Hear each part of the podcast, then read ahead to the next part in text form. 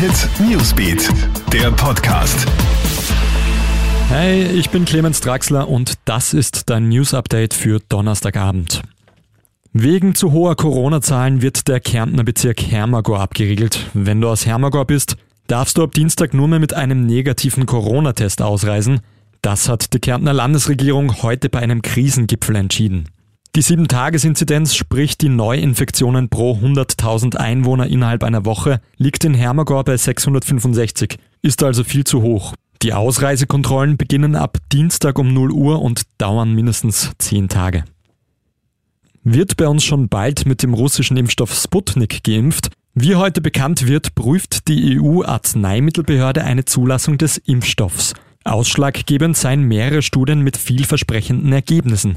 Demnach würde Sputnik die Bildung von Antikörpern gegen das Coronavirus anregen. In mehreren Ländern, darunter Ungarn, wird Sputnik ja bereits verwendet. Und Goldsensation für Österreich bei der nordischen WM. Kombinierer Johannes Lamperter holt sich in einem spannenden Rennen den Sieg für Österreich. Den Grundstein dafür legt der erst 19-jährige Tiroler bereits im Springen von der Großschanze. Als Führender geht er ins 10 Kilometer Langlaufen und holt schlussendlich vor dem Norweger Rieber und dem Japaner Watabe Gold für Österreich. Deine täglichen Updates kriegst du immer im Kronehit Newsbeat und online bei uns auf kronehit.at. Kronehit Newsbeat, der Podcast.